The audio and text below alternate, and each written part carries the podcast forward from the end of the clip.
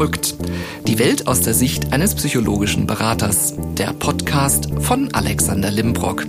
Heute Mattenturnen. Hallo und willkommen. Schön, dass Sie zuhören. Ja, mal ehrlich, bei dem Wort Mattenturnen, haben Sie auch gerade dieses Aroma einer Turnhalle in der Nase? Diesen schönen Duft, den man so aus der Schulzeit noch im Kopf gespeichert hat, wenn die Tür zur Turnhalle aufging? Ich war ja jemand, der das total ungern gemacht hat. Ich war ja sehr unsportlich als Kind und mal ein bisschen kräftiger und wenn es dann irgendwie so hieß, wir machen heute Reckturnen, dachte ich schon, na super, wer hat den Wagenheber um mich da hochzukriegen. Äh, skurrilerweise so Schwebebalken konnte ich ziemlich gut. Ja, merkwürdig.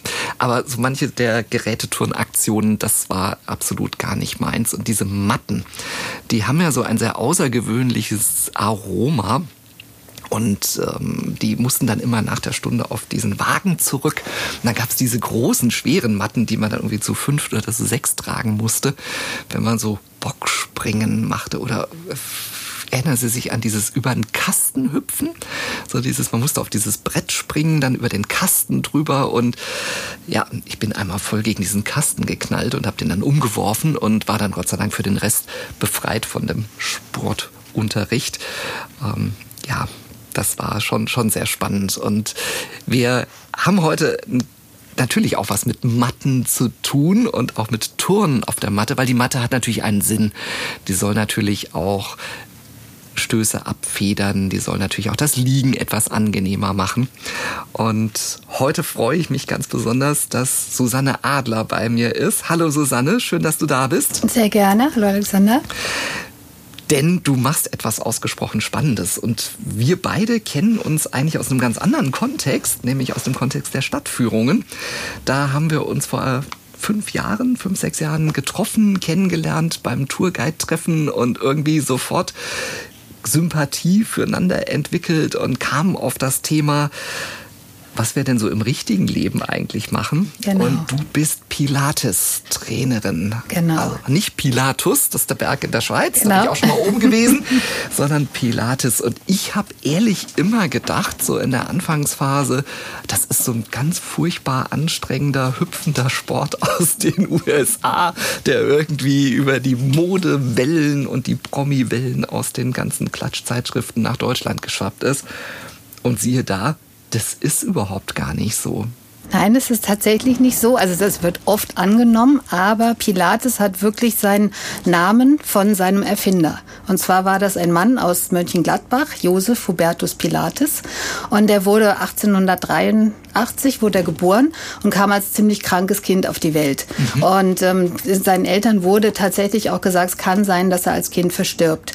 Jetzt war die Mutter Heilpraktikerin, der Vater war ein berühmter Turner und so hatte er eine Affinität zur Bewegung und zur Gesundheit und hat dann seiner Schwäche getrotzt und hat diverse Fitnesstrends ausprobiert, unter anderem Boxen, Bodybuilding, an Yoga und Meditation hat er sich orientiert, Skifahren hat er gemacht und hat sich daraus so ein Trainingsprinzip entwickelt, um seinen eigenen Körper zu stärken. Und äh, daraus ist diese Methode dann entstanden. Das ist ja Wahnsinn. Und in die USA ist es dann tatsächlich rübergeschwappt über eine etwas längere Geschichte. Er ist erst nach England gegangen als junger Mann und war dann im Krieg als Deutscher interniert mhm. und hat dann im Lager mit seinen Mitgefangenen trainiert und hat was ganz Cleveres gemacht. Er hat auch verletzte Soldaten trainiert, indem er die Bettfedern rausgeschraubt hat im Lazarett und die gegen den Widerstand hat trainieren lassen, okay. sodass sie quasi rehabilitativ arbeiten konnten. Und dann ist er in die USA gegangen, eine kurze Zeit später, und wollte dort in den Hochburgen des Tanzes sein Training publik machen. Und so kam das dann, dass über Tänzer, Models, Filmschauspieler und so weiter die Pilates es für sich genutzt haben, das Ganze dann wieder zurückgeschwappt ist nach Deutschland und dann auch die Deutschen festgestellt haben, was für eine geniale Trainingsmethode das ist. Das ist wirklich spannend. Ja. Ich meine, wir sprechen ja vom Anfang des 20. Jahrhunderts. Ja, genau, Anfang des 20. Jahrhunderts schon viel, viel länger her, als ja. man eigentlich vermutet, ja. weil ich hätte es jetzt irgendwie in die, in die wilden 70er, 80er ja, des nein. letzten, wenn man das irgendwie verortet, das ist so lang. Ja, ja. Ja. Und er selber war auch bis ins hohe Alter fit. Er hat bis 83 hat er trainiert und äh, war letztendlich auch Model für Anatomiezeichnungen, weil er geschafft hat, seinen kränklichen Körper durch seine Trainingsmethode so aufzubauen und so zu trainieren, dass er dann eine super Konstitution hatte und auch eine schöne Optik sensationell. Also Anatomiezeichnung als ja, Model ja. dazustehen, das spricht ja schon dafür, ja, dass er dass wirklich auch eine wirklich sensationelle Körperhaltung hatte und das bis ins hohe Alter hinein. Wie bist du selber zu Pilates gekommen? Ja, meine sportliche Laufbahn hat eigentlich an der Ballettstange angefangen mit vier okay. Jahren. Und dann habe ich irgendwann Leistungstouren gemacht, Wettkämpfe geturnt. Und äh, so wie es halt ist, wenn du im Wachstum deinen Körper etwas überstresst, stellte sich irgendwann eine Skoliose ein, also mhm. so eine Wirbelsäulenverkrümmung. Mhm. Dann musste ich schwimmen, habe ich dann auch in der Mannschaft getan, bin dann über Volleyball, Tennis irgendwann im Fitnessstudio gelandet und äh, habe da alle Trends mitgemacht, Aerobic, Step, Hip-Hop, was auch immer. habe dann irgendwann ein Group Fitness Instructor gemacht, selber angefangen zu unterrichten. Und dann habe ich mich immer weitergebildet und in der Phase habe ich dann irgendwann Pilates kennengelernt und das hat mir total entsprochen, weil es eben viele Wurzeln auch im Tanz hat und weil es ein sehr bewusstes, sinnvolles Körpertraining ist. Und äh, dann habe ich eine Ausbildung zum ähm, Mattentrainer gemacht mhm. bei Polestar. Das ist so das weltweit anerkannteste Unternehmen. Und jetzt mittlerweile unterrichte ich fast ausschließlich Pilates weil es einfach ähm, für alles funktioniert. Es funktioniert für jede Altersgruppe. Du kannst es in allen möglichen Bereichen einsetzen, nicht mhm. nur als Körpertraining, sondern als, als äh, Rehabilitation oder Prävention. Und äh, ja, das ist mein Steckenpferd. Da war gerade das Wort Mattentrainer. Da ist die Matte wieder vom Anfang. Jawohl. Was, Wobei was du dir die Matte nicht so staubig vorstellen darfst. Wir haben schmale Yogamatten ah, okay. und einfach nur als Unterlage, weil das Training kann im Stehen, Sitzen, Liegen, ja. ähm, Vierfüßlerstand stattfinden und einfach, dass es so eine kleine Unterstützung von unten ist. Und im Grunde arbeiten wir mit unserem eigenen Körper gegen die Schwerkraft. Das heißt, ihr nehmt auch nicht diese klassischen Turnmatten, die nein, nein, nein, nein, diese Yogamatten, die man auch klassisch zu Hause hat, genau, genau. Um, um seine Übungen Und die meistens auch ein bisschen nach Vanille riechen oder so. Das stimmt. Ähm, eine Zeit lang geht das immer ganz gut mit den Matten. Habe ich schon festgestellt bei unserem Sport. Unser Trainer hat auch so seine Matten mit dabei. Und wenn dann doch so der eine oder andere aus der Runde, weil wir tauschen dann natürlich auch immer, ähm, die gleiche Matte, mehrere Leute, der eine schwitzt mehr, der andere ja. schwitzt weniger. Da gibt es dann auch schon mal so Übungen, wo ich denke, jetzt halte ich mal ein bisschen Abstand von der, mit der Nase von der Matte. Da wäre so ein Vanillearoma zum aufsprühen wahrscheinlich eine sinnvolle Idee. Eben. Oder du legst ein Handtuch drunter. Und wir in unserem ja. Training tauschen auch nicht die Matte. Also jeder ist auf seiner Matte und sehr mit sich fokussiert, konzentriert. Insofern ja. passiert das nicht. Wie habe ich mir so, einen, so Ablauf von einer Pilates-Trainingseinheit bei dir vorzustellen? Was, was passiert? Also ich lasse meine Leute immer gerne erstmal ankommen, atmen, und ähm, einfach ankommen im Raum, mhm. so ein bisschen die Gedanken beruhigen. Und äh, dann gibt's ein, ähm, so ein kleines Warm-up, kann man eigentlich sagen, wo ich den Körper mobilisiere, die Muskeln so ein bisschen antrigger. Und dann kommt die Pilates-Einheit. Man sagt immer fließende, harmonische Bewegungsabläufe. Das klingt so geschmeidig, aber es kann auch durchaus sehr dynamisch und fordernd sein. Also man mhm. kann Pilates so oder so gestalten, je nachdem. Du kannst große akrobatische Bewegungen machen, du kannst aber auch ganz klein und moderat trainieren, je nachdem, wenn du verletzt bist oder wo die Tagesform nicht so gut ist. Also man kann das sehr gut anpassen. Und am Schluss gebe ich meinen Pilates, wie ich sie immer gerne mhm. nenne, gebe ich immer noch so eine kleine Dehneinheit, Entspannung, weil ich gerne möchte, dass meine Klienten glücklich aus dem Studio gehen. Das ist ein guter Ansatz, ja. dass sie rausgehen und sagen, Mensch, das war jetzt toll. Wie, genau. wie ist das vom Zeitrahmen her? Wie viel Zeit? 60 Minuten. 60 also eine Pilates-Einheit ist 60 Minuten. Und das ist auch ganz gut so, weil Pilates im Gegensatz zu Yoga doch ein bisschen fordernder ist von der körperlichen Anstrengung her. Und ähm, dann reichen 60 Minuten. Mhm. Es ist ganz spannend. Ich beobachte jetzt, das wäre jetzt schön, wenn, wenn Sie da draußen uns jetzt sehen könnten, statt nur hören, weil ich merke nämlich, wie schief ich gerade hier vor dem Mikrofon sitze und die ganze Zeit überlege, ich muss mal die Position verändern, weil je länger wir über Haltung und Skoliose sprechen, umso eher denke ich so, ich muss meinen Rücken gerade mal hier gerade richten. Ähm, tatsächlich kenne das bei unserem funktionellen Training ist das ja ähnlich, dieses Ankommen, Warm-up, die Einheit und dann hinterher das Dehnen. Du hast eben gesagt, es ist auch von der Tagesform abhängig. Ist dem wirklich so? Weil das war was, was ich auch bei mir schon mal beobachtet habe. Wir trainieren ja auch zu unterschiedlichen Zeiten. Und es gibt wirklich Tage, an denen fällt mir das total leicht, dann auch mal wirklich mit den, mit den Fingern auf den Boden zu kommen mit durchgestreckten Beinen. Und dann gibt es Tage, wo ich denke, alles klar, gerade reicht gerade zum Schuh zu binden. Also es gibt wirklich so Tagesabhängigkeiten. Es gibt tatsächlich Tagesabhängigkeiten. Dein Körper spiegelt dir, wie du ihn behandelt hast. Wenn du schlecht geschlafen hast, zu wenig getrunken oder irgendwo quer im Bett lagst oder sowas, das äh, spiegelt der Körper schon. Es gibt Tagesformen. Und ja. ich sage auch immer ganz gerne, ich lese so die Körper meiner Teilnehmer. Ich gucke, wie sie drauf sind. Ich gebe eine Bewegung in den Raum. Und wenn ich sehe, sie können sie in der Form heute nicht nachvollziehen, dann breche ich sie runter oder wandle sie ab und da ist Pilates ein ganz dankbares Training, weil man das wirklich in alle Richtungen verwandeln kann und modifizieren kann. Du hast also da eine große Varianz, Absolut. einfach auch auf die einzelne Person dann ja. auch einzugehen ja. und zu sagen, ich merke, die Übung funktioniert heute nicht wirklich gut. Genau. Machen Sie die anders? Ja. Wählen Sie eine Alternative. Genau.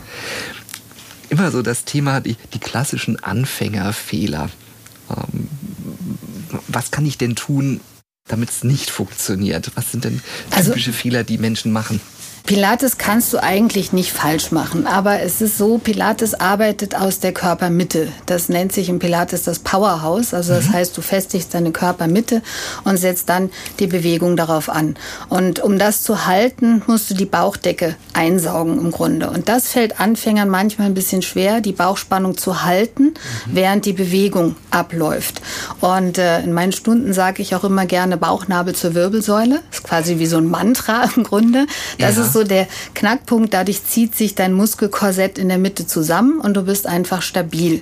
Und da passiert es manchmal dann Anfängern, dass sie die Schultern hochziehen und so Ausgleichsbewegungen machen, den Nacken verkrampfen oder auch den kleinen Muskel in der Leiste, den Hüftbeuger übermäßig beanspruchen. Aber das kannst du eliminieren, indem du einfach dich langsam an die Bewegung annäherst und erstmal so einen Kontakt quasi mit dem Powerhouse aufbaust. Und dann kann Pilates im Grunde jedes Kind, wenn es richtig ausgeführt wird. Die starke Mitte. Die starke das Mitte, hab genau. Ich auch schon mal ja. gehört, äh, tatsächlich, auch in der einen oder anderen Podcast-Folge, ja. dass das ganz, ganz elementar ja. wichtig ist. Ich kenne das tatsächlich auch vom Stimmtraining. Ja. Also dieses belastungsfreie Reden ja. über mehrere Stunden, auch in großen Räumen.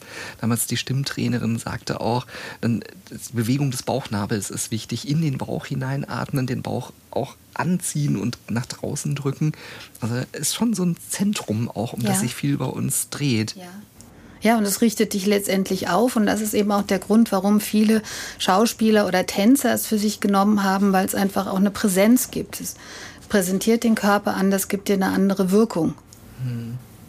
Wir hatten es ja im Vorgespräch gerade schon über das Thema Schultern hochziehen. Ja. Ich neige da ja auch zu, gelegentlich so den Kopf so ein bisschen einzuziehen und dieses Thema gerade zu stehen.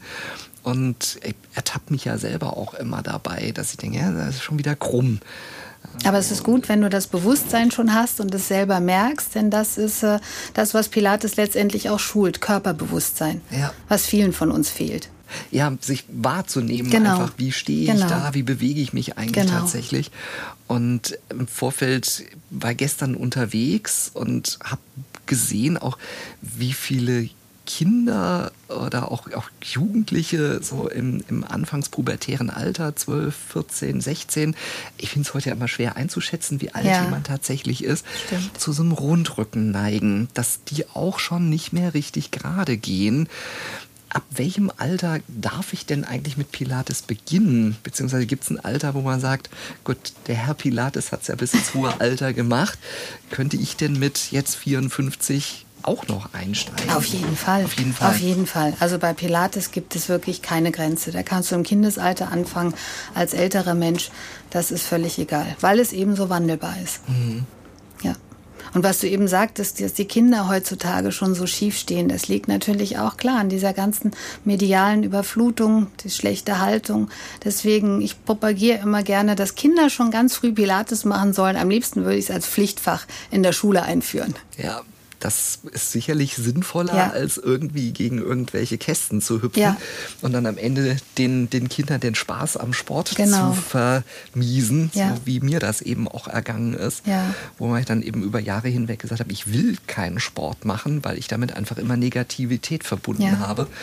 Dieses, ja, man knallt gegen beim Geräteturnen irgendwo gegen oder wird dann eben beim, beim Mannschaftssport eben auch nicht genommen. Das war ja so immer dieses charmante Thema.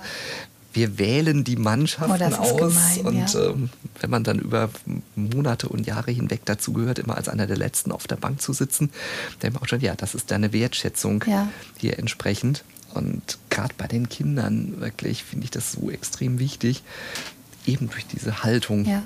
Und dem wirkt Pilates tatsächlich entgegen. Ich sage immer, meine Pilates-Kids sind irgendwie selbstbewusster und entspannter, weil sie einen anderen Zugang zu ihrem Körper haben ja. und dann auch natürlich durch das Training auch eine andere Körperform haben. Man kann ja. dick werden, entgegenwirken, sie haben eine andere Haltung und sie sind auch ausgeglichener im Kopf, ja. in der Konzentration. Also es macht unheimlich viel. Und äh, hättest du früher Pilates gemacht, wäre dir das alles erspart geblieben. Stimmt, genau. Also tatsächlich meine Maßnahme so, hallo Kultusministerium, hier, falls Sie zuhören sollten, wäre eine Idee für den Stundenplan. Unbedingt. Ich glaube, wir hätten gemeinsam, wir hätten einige Ideen, ja. was in den, in den Schulen Themen werden sollten eigentlich. Ich habe das oft tatsächlich auch im, im Coaching, dass da jemand sagt, hat mir das nicht immer jemand in der Schule sagen können? Ja. denke ich, ja, Du kannst aber berechnen, wie groß die Wahrscheinlichkeit ist, dass die Brötchen samstags ausverkauft sind, wenn der Bäcker im Schnitt so und so viel. Ja, wir wollen nicht über Wahrscheinlichkeitsrechnung oder über Kurvendiskussionen reden. Spannendes Thema mit Kindern, weil du hast tatsächlich ein Kinderpilates-Buch geschrieben. Ja. Als du das erzählt hast, dachte ich, wie klasse ist das denn? Wie habe ich mir das vorzustellen? Wie kam es denn dazu? Ja, das kam so, dass ich in der Grundschule meiner Töchter gebeten wurde, eine Pilates AG anzubieten. Und jetzt kannst du Kinder in dem Alter aber nicht mit langweiligen Bewegungsabläufen ähm, begeistern. Da braucht man einen spielerischeren Ansatz und einfach Fantasie. Und dann habe ich gedacht, ich besorge mir Material und arbeite damit. Das Material gab es aber nicht. Und dann habe ich angefangen, meinen Kindern wöchentlich Geschichten zu schreiben von einem kleinen Mädchen, das durch die Welt reist und dann immer wieder Dinge trifft, die die Bewegung symbolisieren. Und daraus ist dann so ein Spiel entstanden zwischen Vorlesen und Nachturnen. Das hat die Kleinen dann eingefangen, das fanden sie ganz toll. Und so bleiben sie am Ball und konnten die Bewegung auch besser nachvollziehen, weil sie eben Bilder im Kopf hatten. Ja. Und in unserem Fall ist tatsächlich so eine Eigendynamik daraus entstanden. Also das Mädchen reist durch die Welt und dann kam Feedback aus meiner kleinen Gruppe, die dann sagten, nächstes Mal soll Juli nach Hawaii reisen. Und äh, dann habe ich die Dinge aufgegriffen. Also zum Beispiel schon allein den Flieger konnte ich aufgreifen für eine Balanceübung. Mhm. Und äh, kannst du dir vorstellen, so auf einem Bein stehen, die Arme ausbreiten wie so ein Flieger. Mhm. Schon hatte ich eine Balanceübung. Und so hat sich das entwickelt. Irgendwann lag quasi ein ganzes Buch in der Schublade und das hat dann ein großer Sportverlag veröffentlicht. Klasse. Wir wissen ja, Bildsprache ist immer hilfreich, Absolut. um Dinge einfach auch zu verstehen. Es gibt ja Menschen, die wirklich visuell denken und auch visuell lernen. Und das kannst du auch beobachten. Also wenn der Kopf ein Bild hat, dann arbeitet der Körper anders. Die Bewegung sieht dann anders aus. Schon, ne? Ja, auf jeden Fall also geht mir auch tatsächlich beim Kettlebell-Übungen dann auch immer so, ich stelle mir dann irgendwie auch so ein, so ein, so ein äh, wie eine Glocke vor mhm. und die Kettlebell ist jetzt der, der Klöppel, mhm, der die Glocke mhm. anschlägt und mhm. genauso bewege ich mich ja. dann auch so flüssig. Genau. Dass dann irgendwann unser Trainer dann auch immer sagt, nicht so hoch, so, Glocke ist zu Ende. Ah. Und das funktioniert ja bei Erwachsenen genauso ja. auch wie bei Kindern. Genau. Du hast jetzt eben gesagt, eine Balanceübung, so auf einem Bein zu stehen. Hast du so zwei, drei Beispiele für Pilates-Übungen, was ihr macht? Also wir machen im Grunde Dehn- und Kräftigungsübungen. Also es ist viel, ähm, sind viele Aufrollbewegungen, die eben aus dem Bauch geholt werden. Es sind Stabilitätsübungen im Vierfüßlerstand oder so Planks, was man mhm. kennt. Du kannst aber auch, wie gesagt, im Stehen arbeiten und die Balance trainieren. Also im Grunde ist es Allround. Okay. Sitzen, stehen, liegen, geht alles. Gibt es Übungen, denke jetzt mal so gerade äh, an progressive Muskelentspannung, was ich vor einigen Jahren mal erlernt habe, die man einfach auch so im Alltag mal im Sitzen irgendwo machen kann, wenn man irgendwo in der S-Bahn unterwegs ist und kein Mensch merkt, dass man mal eben die Pobacken anspannt. Ist Pilates ähnlich anwendbar Oder sagst du, nee, es macht schon Sinn, das in einer Einheit zu machen? Also es macht Sinn, es in einer Einheit zu machen und auf jeden Fall unter Anleitung zu machen, weil Pilates einfach ähm, eine ganz große Grundlage hat. Also es arbeitet auf sechs sogenannten Prinzipien, die Pilates zugrunde liegen und ähm, die müssen eigentlich beachtet werden, damit das Training Sinn macht. Und das kann man nicht so nebenbei. Du kannst natürlich äh, isometrische Muskelanspannung machen, wenn du in der Bahn sitzt oder sowas, einfach mal den Bauchnabel zur Wirbelsäule ziehen. Dann wirst du, wenn du das jetzt machst, auch sofort merken, der Rücken entspannt sich. Dadurch, dass die Bauchdecke vorne zuzieht, kann der Rücken hinten aufgehen und sich so ein bisschen entlasten. So Sachen kannst du natürlich immer machen. Oder dir vorstellen, dein Kopf thront auf deinen Schultern, dass du nicht so einsinkst mit dem Hals und die Schultern wieder ausrichtest. Also so kleine Sachen, Bewusstseinsübungen kann man natürlich machen. Aber richtige klassische Pilates-Bewegungen brauchen entweder eine Matte oder eben ein Gerät. Und es macht Sinn, nehme ich daraus auch, dass jemand da ist, ja. der einen anleitet und genau. auch guckt. Genau ob man es richtig macht. Genau, um eben zu vermeiden, dass du in Ausweichbewegungen reingehst und auch zu garantieren, dass die Bewegung, so wie du sie ausführst, Sinn macht. Ja. Denn das ist ein großes Thema von Pilates, einfach Kontrolle, dass die mhm. Bewegungen sauber ausgeführt werden. So, das Mantra ist immer mehr Qualität statt Quantität. Also lieber wenig richtig als große Bewegungen, die dann keinen Sinn machen. Das passt hervorragend zur nächsten Frage, nämlich, weil ich kenne das ja als Mann und Männer neigen ja dazu gerne, dass sie Erfolge sehen wollen und dann auch kenne ich aus meiner Fitnessstudio-Zeit, auch wenn man sie dann mal so beobachtet, dass dann da auch wirklich nicht vernünftig trainiert wird. Also Hauptsache der Bizeps schwillt an und die Beine sind so dünn, dass sie bei Windstärke 5 umfallen. Entsprechend, so, weil dann falsch trainiert wird und dann Dysbalancen natürlich auch entstehen, weil oben viel zu viel Muskelkraft da ist, aber eben die Mitte nicht vernünftig trainiert wird. Wie ist das denn bei Pilates, so das Verhältnis Männer und Frauen in den Stunden? Wer hat mehr Affinität dazu oder hält sich das die, die Waage tatsächlich? Leider hält es sich noch nicht die Waage, aber letzt, wobei sich mir das nie so richtig erschließt, denn letztendlich sind alle Körper gleich und wenn ein Muskel durch eine bestimmte Anspannung ähm, aufgebaut oder gedehnt wird, dann ist das dem Muskel egal, ob der in einem männlichen oder in einem weiblichen Körper steckt. Aber bei Männern ist es tatsächlich so, dass sie häufig erst auf die Matte kommen, haben, wenn sie Schmerzen haben. Ah, okay. Und äh, Männer brauchen immer so einen kleinen Anreiz. Also Männer trainieren gerne mit oder gegen etwas. Und das tun wir im Fall von Pilates gegen die Schwerkraft. Dass wir quasi die Arme, die Beine und den Rumpf nutzen als Hebel und arbeiten dann gegen die Schwerkraft. Und äh, der Benefit ist natürlich für alle der gleiche. Mhm. Beweglichkeit im Alter, eine Rückenstabilität, definierte Muskeln.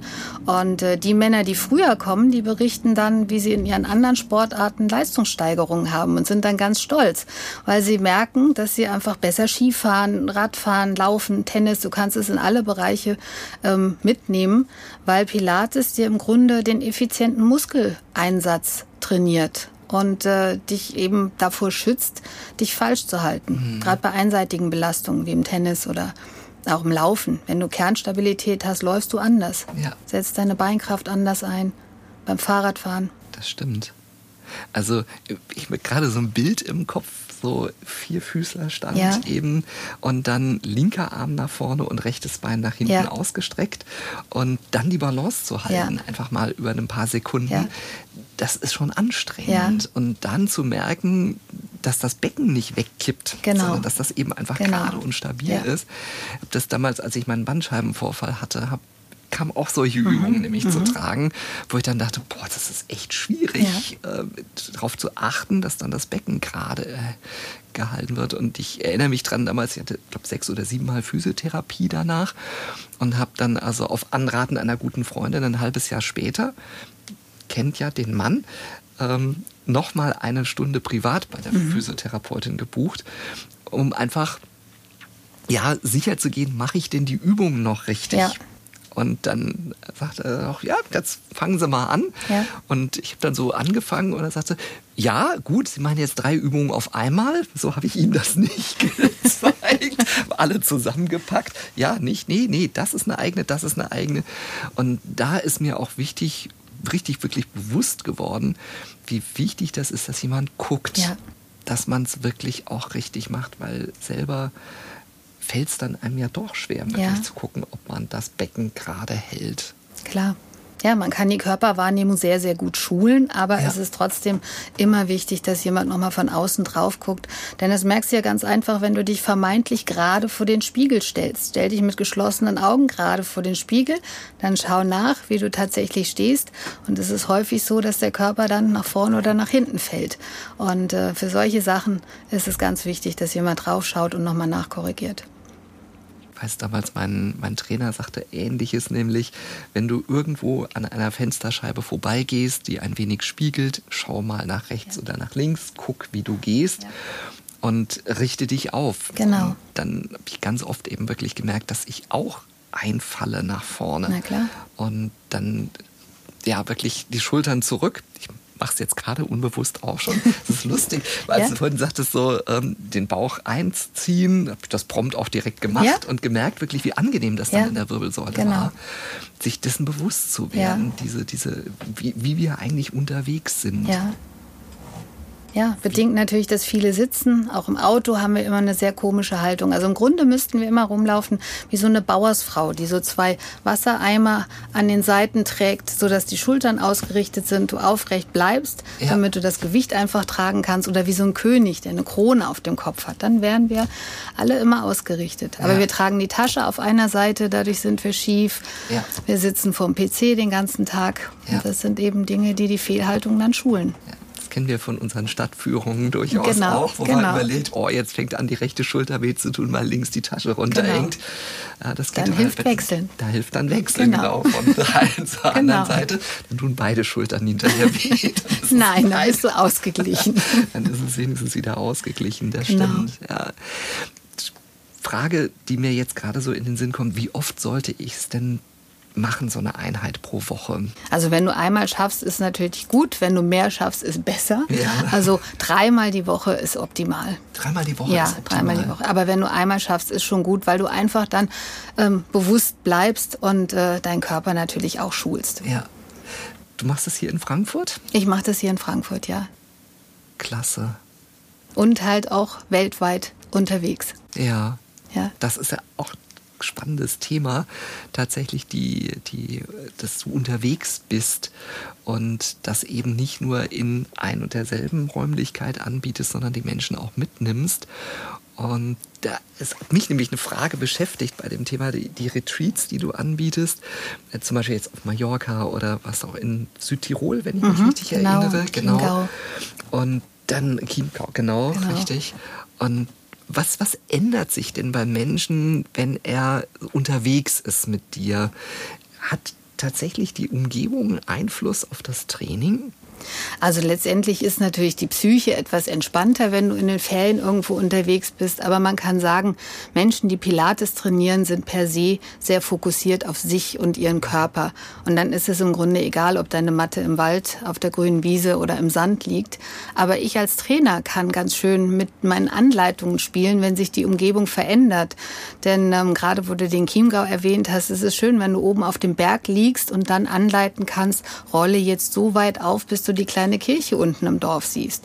Oder strecke dich in der Wirbelsäule lang und stell dir vor, du willst mit den Händen die Wolken berühren. Du hast ein anderes Bild im Kopf und auch im Körper eine andere ähm, Umsetzung dann dementsprechend. Und das macht Spaß.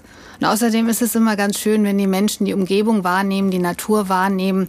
Ähm, es macht einfach glücklich und dankbar für den Moment, dass du jetzt da am Strand liegen kannst und deinen Pilates praktizierst oder auf der grünen Wiese. Es ist einfach nochmal ein ganz anderes Gefühl. Klingt wirklich toll. Ich habe das jetzt gerade auch so visualisiert, so oben auf dem Berg zu stehen und ja, so da muss ich kurz eine Anekdote dazu erzählen. Wir haben vor vielen Jahren ähm, tatsächlich mal eine DVD mit Yoga für mhm. zu Hause gekauft mit einem, will ja keine Werbung machen, mit einem bekannten deutschen Schauspieler. Er hat zwei DVDs rausgebracht. Die eine ist äh, am Meer und die andere ist in den Bergen. Und ich liebe diese DVD mit der Bergwiese. Mhm. Und mir tut es dann immer so leid, wenn ich mich so auf die Übung fokussiere, weil sie zwischendurch dann eben auch mal diese Wiese zeigen und die, die verschneiten Berge im Hintergrund. Und ich versuche dann mich darauf zu konzentrieren, da in der Schieberhaltung jetzt nicht gegen den Esstisch zu fallen und entsprechend da ähm, mich drauf zu konzentrieren. Und ich genieße das total, diese, auch wenn es jetzt nur auf der Mattscheibe ist, schon überhaupt diesen Anblick von der Natur. Und um wie viel mehr ist der Effekt denn dann, wenn ich dort auch bin? Eben. Ja, das streichelt die Seele. Also es hat nochmal einen ganz anderen Effekt, weil der Geist ja. auch einfach dann noch anders abgeholt wird, ja. Ja, ja und du bist auch motivierter. Schon, ne? Ja, ja. natürlich. Ja, und es sind ja auch dann Gerüche anders, es genau. sind die Temperaturen anders, genau. entsprechend die Geräusche sind anders, ja. die man wahrnimmt. Und ja, und die Bewegungen kriegen nochmal einen ganz anderen Ansatz. Wenn du zu Hause in deinem Studio immer irgendwie zwischen der rechten und der linken Wand trainierst, dann schleifen sich schon auch Bewegungsmuster ein. Und wenn es dann nochmal anders äh, angesteuert wird, eben durch die Umgebung, dann ähm, kannst du schon be äh, beobachten, dass die Bewegungen nochmal fokussierter werden oder größer oder intensiver oder besser ausgerichtet sind, weil du einfach nochmal anders anmoderieren kannst. Mhm. Merkst das du das dann auch, wenn du selber mit einer Gruppe auf dem Berg stehst, dass die, die Art, wie du in, äh, auf die anderen Übungen guckst, beziehungsweise auf die, auf die Teilnehmer guckst, dass sich das verändert, dass die Teilnehmer auch die ungeschickt gefragt, fällt mir gerade auf. Wir lassen das jetzt aber mal drin, wir schneiden das nicht raus. Ich fange doch mal von vorne an. Läuft dann unter Outtakes, Folge 40, so ungefähr. Beobachtest du, wenn du in einer anderen Umgebung bist, dass die Teilnehmer anders trainieren? Dass die anders die Übung ausführen oder ist es vergleichbar? Ähm, es ist eigentlich schon vergleichbar. Also schon. Also wie gesagt, wie ich sagte, Pilates-Leute sind schon sehr mit sich und ihrem Körper im Einklang. Mhm. Aber ähm, klar, mehr geht immer. Und ähm, doch, also vielleicht muss ich es doch anders beantworten. Ja, in einer anderen Umgebung hast du noch mal einen anderen Ansatz und machst dann ähm, die Bewegung eventuell intensiver oder ruhevoller oder, oder du kannst Dinge besser verinnerlichen. Mir fällt jetzt nur gerade ein Beispiel mhm. ein, also es ist jetzt ganz, fast ein bisschen spirituell, aber du kannst ja durch die Atmung weitest du ja deinen Brustkorb. Und wenn du zum Beispiel ansagst, wenn du im warmen Sand liegst und dir vorstellen sollst, dass du dich nur mit deiner Atmung ohne Hände in den Sand eingraben möchtest, dann hast du eine ganz andere Umsetzung. Wenn du den Brustkorb weitest, schiebt sich der Sand auseinander und dann ziehst du die Luft, lässt du die Luft raus ziehst dich zusammen und sinkst quasi dann in den Sand ein. Und wenn du das mehrfach mhm. machst, hast du eine ganz andere Atmung. Ich mhm. sehe das schon an dir jetzt gerade, wie du ganz anders atmest, weil der Fokus so drauf ist. Und ja. das hilft natürlich sehr, wenn der Kopf dann nochmal einen Bezugspunkt hat, wirklich den Brustkorb zu weiten und zu öffnen und dann die Luft rauslassen, das Korsett zusammenziehen. Und in dem Moment könntest du ja theoretisch in den ja. warmen Sand einsinken. Und mit so einer Motivation ja.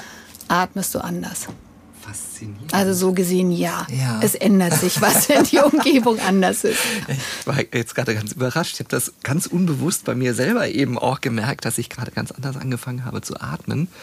Und daran siehst ja. du, was Bilder im Kopf auslösen. Ja. Es hilft so viel. Klar ja. kannst du sagen, atme ein, atme aus, vollständig ein, vollständig aus. Schön. Aber wenn du so ein Bild dazu gibst, passiert im Körper so viel mehr. Ja. Und davon lebt Pilates auch sehr viel, von der bildhaften Sprache und der ja. Imagination. Ja, das ist das erinnert mich an ein Beispiel auch, als es um die Atemtechnik beim, beim Stimmtraining ja. ging. Sagte die Trainerin dann auch, stellen Sie sich also wirklich vor, Sie haben einen Golfball im Bauchnabel liegen und müssen den nach oben bewegen. Mhm. Und zwar so, dass er runterrollt. Mhm vom Bauch. Also mhm. richtig rausstrecken. Und das ist ja gerade der Mann tut das ja sehr ungern, ja. den Bauch rauszustrecken. Und dann dachte ich auch so, oh Gott, wie stelle ich mir das denn jetzt vor? Und dann, ja, wirklich wie ja. ein Ball, der im Bauchnabel liegt und sie atmen so weit in den Bauch rein, dass der rausrollt. Ja. Und das hat mir extrem geholfen, diese Bauchatmung zu verinnerlichen genau. und eben nicht die immer in die Brust reinzuatmen. Ja. Daran siehst du, was Bilder tun. Ja. ja. Gibt es denn so ähnlich wie beim Yoga, da gibt es ja auch unterschiedliche Formen des Yogas, Hatha Yoga, ich weiß gar nicht, wie das andere dann auch noch heißt, auch so unterschiedliche Trainingsansätze? Oder ist es bei Pilates gleich?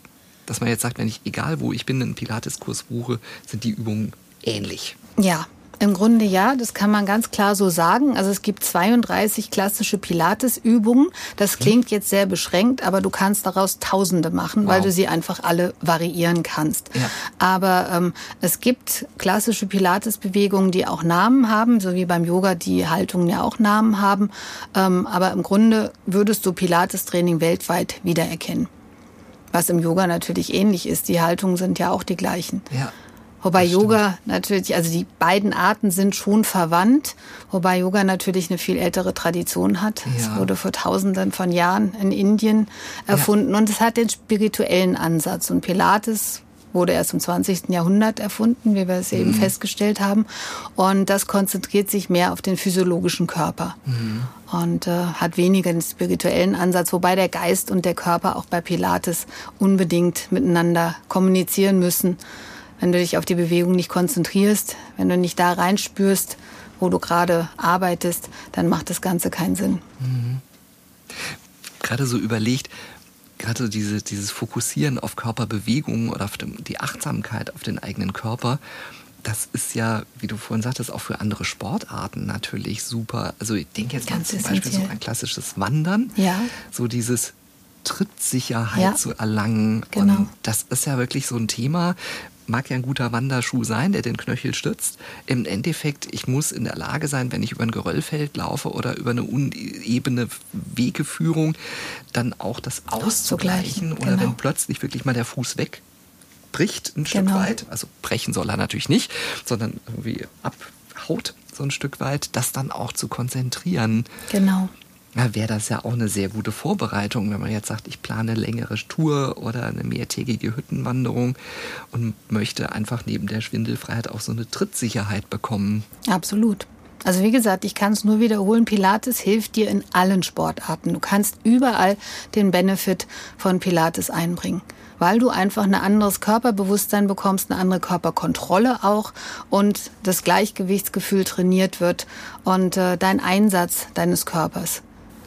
Würde mich denn eine Pilates-Einheit auch eh beim, beim Joggen zu motivieren, da wirklich mehr in der Richtung zu tun? Ich mag ja Joggen nicht wirklich Definitiv. gerne. Ich müsste es.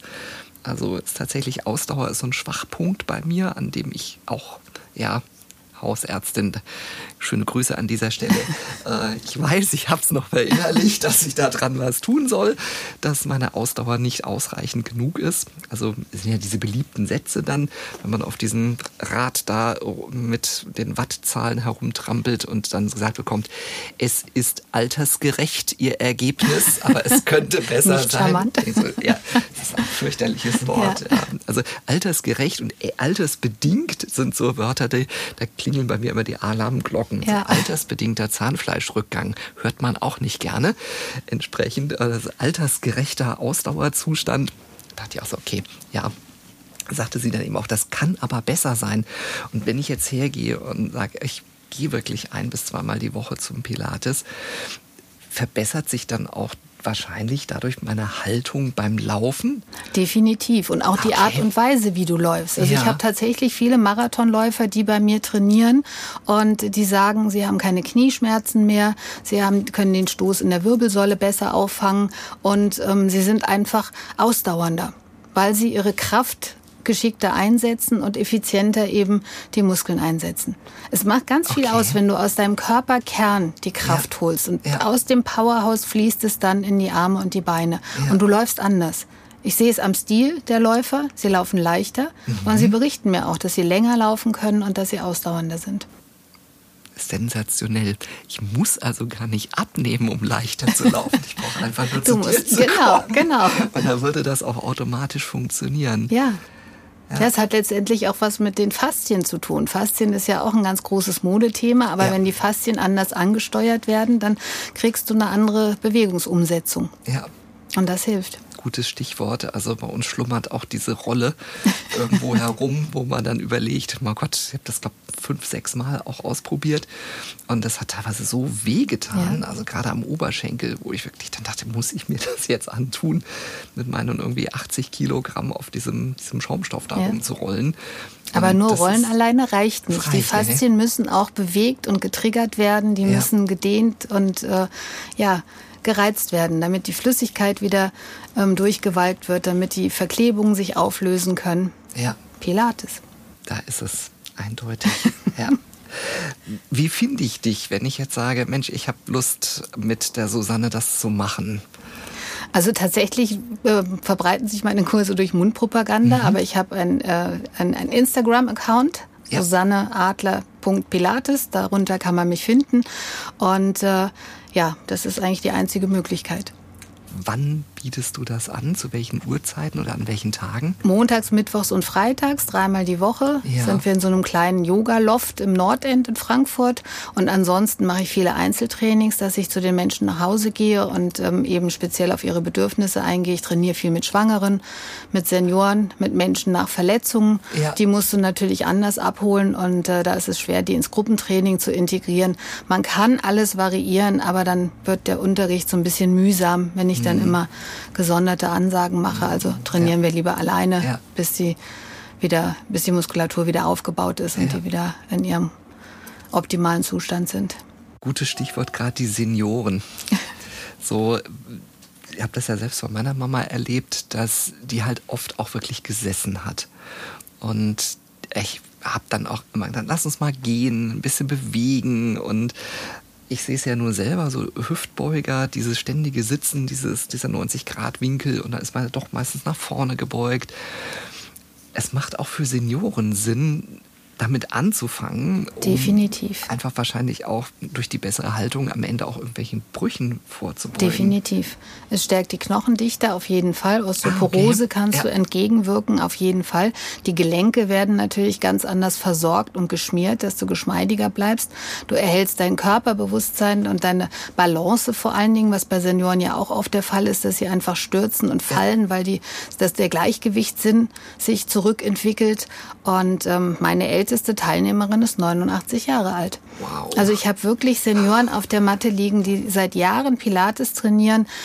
Passt man natürlich an das Training, dass man die Bewegungsradien kleiner macht, so ja. dass sie es nachvollziehen können. Manche Sachen gehen ehrlicherweise nicht mehr, aber das macht nichts. Sie trainieren so, wie sie ihrem Körper gerecht trainieren können und fühlen sich super. Klasse. Und ganz ähm, also noch ein ganz anderes Thema. Du kannst auch tatsächlich, wenn du schon sehr eingeschränkt bist, trainieren. Wir haben ja mein Buch eben erwähnt und ich habe tatsächlich eine Teilnehmerin, die arbeitet mit Demenzkranken und Alzheimer-Patienten und die trainieren mit diesem Buch, weil sie einfach Bilder ja. angeboten bekommen, die sie dann in ihrem Körper umsetzen können und spiegeln können. Ja. Also du kannst Pilates bis ins hohe Alter und selbst wenn du schon richtig gebrechlich bist, ja. nutzen. Also finde ich jetzt gerade, wo du sagst, ganz beeindruckend, so Osteoporose ja. entgegenwirken, eben diese Stabilität. Genau. Es gibt so Statistiken, die sagen, dass Menschen, die stürzen und einen Oberschenkel-Halsbruch bekommen, tatsächlich, es ist eine sehr makabre Statistik, ähm, die Mehrzahl, also weit über 50 Prozent verstirbt binnen ja. eines Jahres, ja. weil eben die Mobilität danach so eingeschränkt ist. Genau. Und ich habe mir immer geschworen, das passiert dir nicht. Ja ich versuche dem entgegenzuwirken. Und schau dir nur die Haltung an von älteren Menschen. Also wie oft sieht man kleine Omis und Opis, die so gebeugt nach vorne ja. und so einen Hohlrundrücken haben. Ja. Das liegt eben daran, weil das Korsett nicht mehr richtig stützt, die Muskulatur verkümmert und dann die Bandscheiben sich zusammendrücken ja. und dann fällt der Körper nach vorne. Ja. Dem also, kannst du entgegenwirken. Das ist alles das, was Also du musst kein kleiner buckliger Opa werden, wenn du zu mir auf die Pilatesmatte kommst. genau, mit 89. Genau. Kannst auch schon früher anfangen. Hervorragend. Ja, weil das ist, finde ich, das ist eine extreme Motivation, wirklich einfach zu sagen, ja. an diesem Haltungsthema auch zu arbeiten. Und, und beweglich zu bleiben. Beweglich ich meine, man möchte sich doch im hohen Alter auch noch die Schuhe zubinden können. so ganz alltägliche Bewegungen. Das ist gerade so, das ist jetzt so eine Steilvorlage, weil ich letztlich gerade darüber nachgedacht habe, über das Thema. Also wir haben zu Hause auch so einen langen Schuhlöffel, denn ich habe mal über einem Schuhhaus gewohnt und äh, da war das dann so, dass ich das immer total beeindruckend fand. Die haben ja diese wirklich gefühlt einen Meter langen Schuhlöffel und ich habe dann damals gefragt, ob ich mal einen kaufen kann und dann habe ich einen geschenkt bekommen und dann habe ich irgendwann auch gedacht, also ich möchte, so lange wie es irgend geht, Schuhe mit Schnürsenkeln tragen, Eben. weil es gibt keine hübschen Sneaker-Slipper. Nein. Also, das ist einfach so. Ich sehe das häufig gerade, also bei älteren Herren dann, bitte jetzt um Entschuldigung, falls Sie sich jetzt abmelden. Ich bedauere das zutiefst. Ich wollte Sie nicht verletzen, aber ich sehe das ganz oft, dass dann eben wirklich ältere Herren so, die auch so optisch nicht wirklich schöne ähm, Schuhe tragen und die dann einfach natürlich solche Slipper tragen, ja. weil sie da einfach so reinschlupfen können. Ich kann es ja verstehen, dass man dann irgendwann einfach den nicht zubinden kann. Ich habe mir das vorgenommen. ich will binden bis ins hohe Alter. Und dann hilft das natürlich auch dabei. Natürlich. Siehst du noch eine Motivation, Pilates zu machen? Ganz hervorragend, sensationell.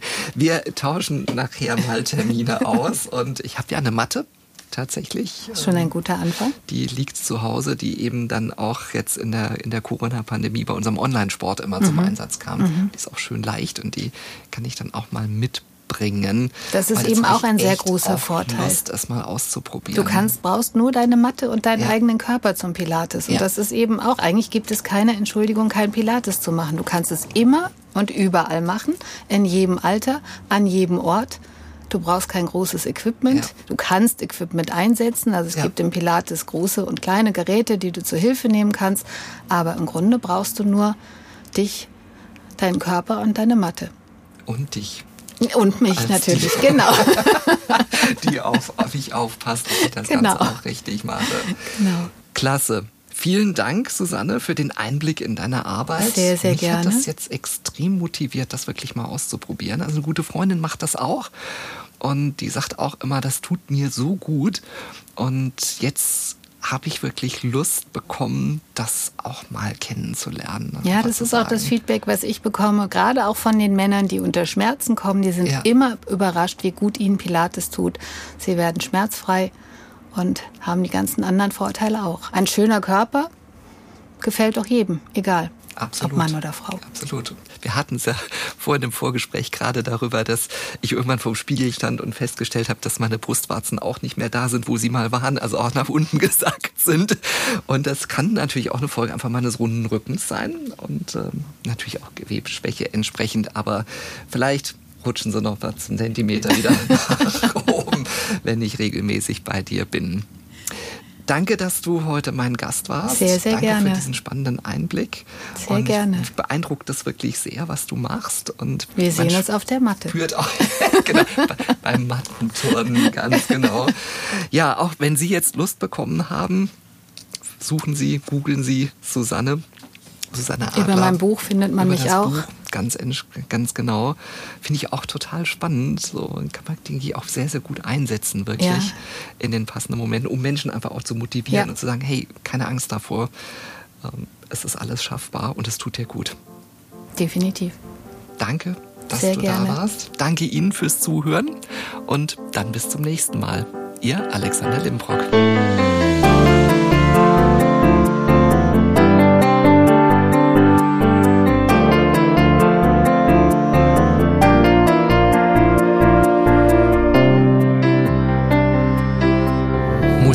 Komponiert und programmiert von Simon Schepp. Aufnahme und Ton Daniel Cohn.